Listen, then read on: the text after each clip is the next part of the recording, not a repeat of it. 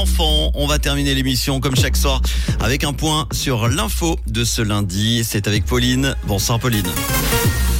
Bonsoir à tous. Crédit Suisse est désormais entièrement la propriété d'UBS.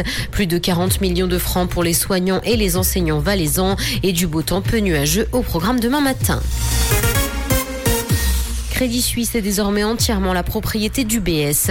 L'acquisition de la banque a été formalisée aujourd'hui et l'action de Crédit Suisse disparaîtra des marchés boursiers le 14 juin.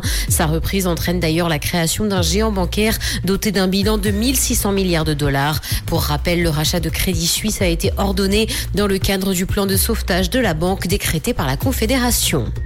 Plus de 40 millions de francs pour les soignants et les enseignants valaisans. Le canton du Valais prévoit plus de 40 millions pour améliorer les conditions de travail et renforcer l'attractivité de ces deux secteurs qui souffrent de pénurie. Et pour le personnel soignant, un budget de 7 millions sera alloué dès cette année. Il sera ensuite augmenté à 15 millions en 2024 et à 20 en 2025. Transport, le TGV Genève-Marseille est de retour. Un train à grande vitesse reliera en juillet et en août la ville du bout du lac à la cité phocéenne. Trois trains par semaine partiront depuis Lausanne. La France envisage par ailleurs de créer à l'avenir des liaisons nocturnes entre Genève et Nice, Bordeaux et Narbonne. Par ailleurs, la compagnie espagnole Renfe a relancé la ligne rapide entre Barcelone et Lyon et souhaiterait la prolonger jusqu'à Genève.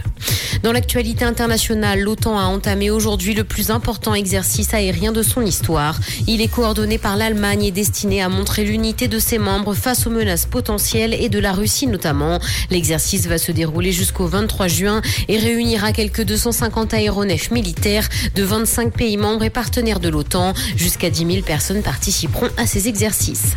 Pour Mark Zuckerberg, le casque d'Apple n'offre aucune solution magique. Le patron de Meta a réagi à la présentation de l'Apple Vision Pro. Il a expliqué à ses employés qu'il ne représente pas le futur qu'il envisage. Ce casque ne proposerait aucune solution magique pour résoudre les contraintes des lois de la physique que ses équipes à lui ont déjà explorées. Il a précisé que ce casque coûterait par ailleurs 7 fois plus cher que son futur Quest 3. Carnet noir, Silvio Berlusconi est décédé. Le cavaliere s'en est allé ce matin. L'homme politique et d'affaires italien était âgé de 86 ans et était retourné à l'hôpital vendredi dernier. Il souffrait d'une pneumonie et d'une forme de leucémie. Il était en 2004 l'homme le plus riche d'Italie et avant de faire de la politique, c'était un entrepreneur à succès dans l'immobilier mais également la télévision. Il a notamment créé des chaînes en France et en Allemagne.